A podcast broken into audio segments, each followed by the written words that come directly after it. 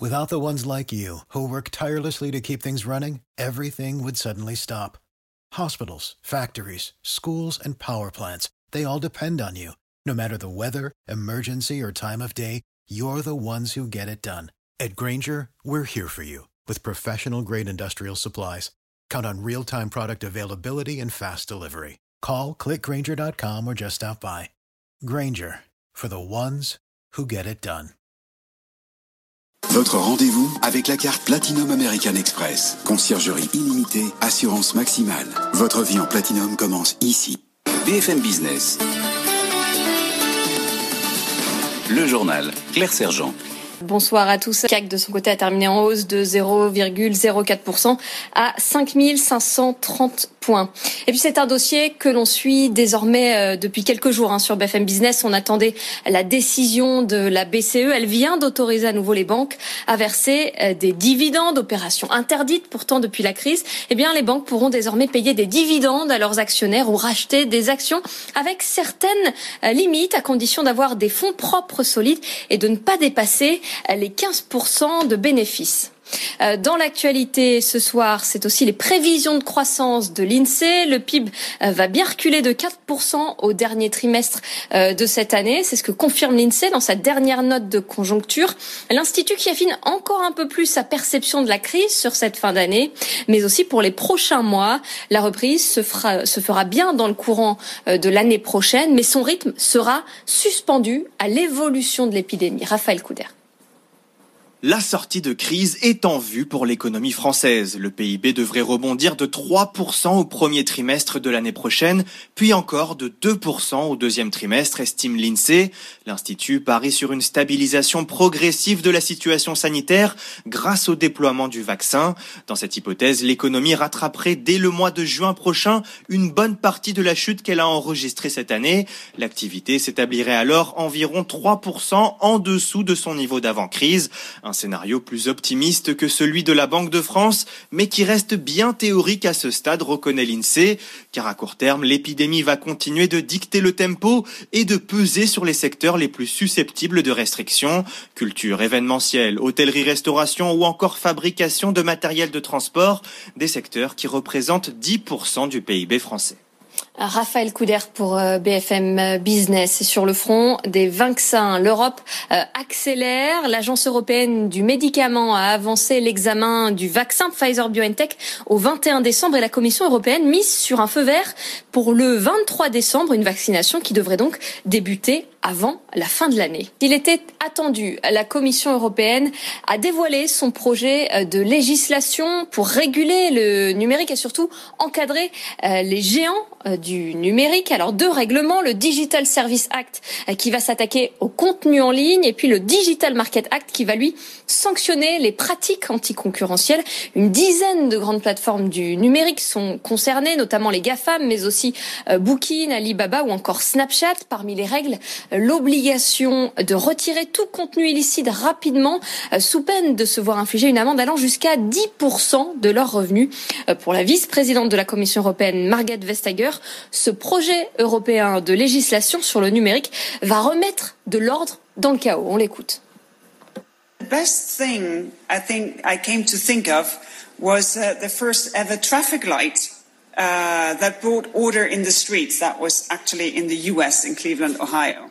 La meilleure comparaison que je puisse faire, c'est quand les États-Unis ont mis en place les premiers feux de circulation pour rendre les rues plus sûres. Ça répondait à une révolution majeure, l'invention de la voiture.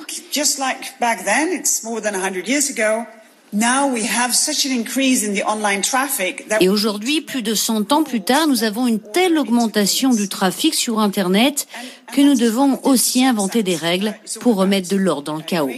Et le Digital Service Act sert justement à ça, créer des services sûrs et dignes de confiance, tout en protégeant la liberté d'expression.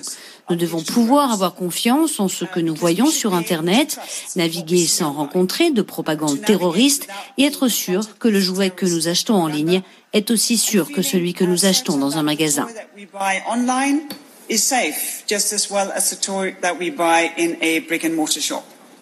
Et les réactions sont mitigées du côté des GAFAM. Google s'est dit inquiets de cette nouvelle législation qui cible, je cite, spécifiquement une poignée d'entreprises. Pour Facebook, en revanche, ces textes sont sur la bonne voie pour aider à préserver ce qui est bon sur Internet. Déclaration de la porte-parole à Bruxelles du réseau social. Et demain matin, Cédrico, le secrétaire d'État chargé de la transition numérique, sera euh, l'invité de Good Morning Business à 7h45 sur BFM Business. Après les restaurateurs, c'est au tour des casinos de se dresser contre leurs assureurs. Romain Tranchant, le président des casinos éponymes et vice-président des casinos de France, lance une assignation en référé contre son assureur alors que ces établissements sont fermés depuis maintenant cinq mois. Le montant du préjudice est estimé à 25 millions d'euros. Nous avons regardé notre contrat d'assurance euh, de manière paisible après le, premier déconfinement.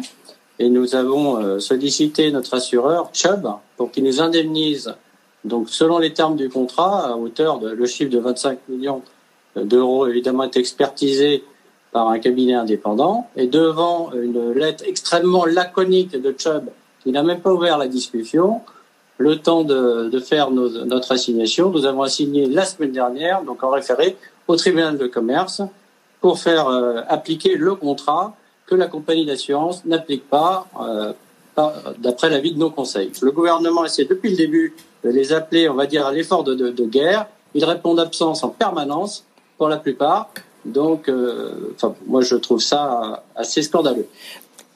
Emmanuel Macron a promis un référendum pour intégrer la préservation de l'environnement dans la Constitution lors de cette troisième rencontre avec la Convention citoyenne pour le climat hier. euh, le chef de l'État leur a aussi demandé de prendre en compte la crise économique.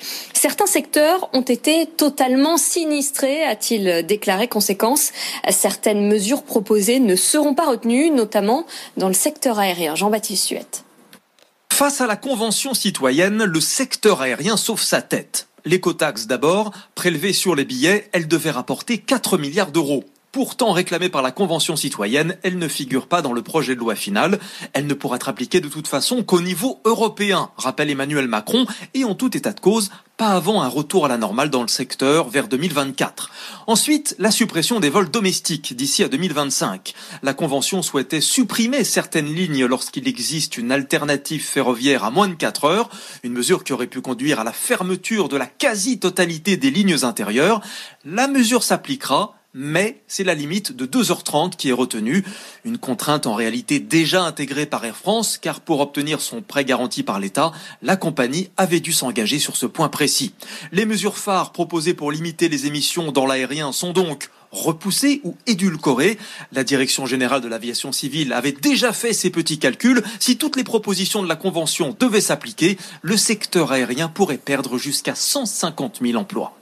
Et puis dans l'actualité des entreprises, c'est chose faite pour Alstom qui a raflé le contrat du métro à Toulouse. Le contrat a été signé aujourd'hui avec Tisséo euh, pour la construction de la troisième ligne de métro de la ville. Montant du contrat 713 millions euh, d'euros.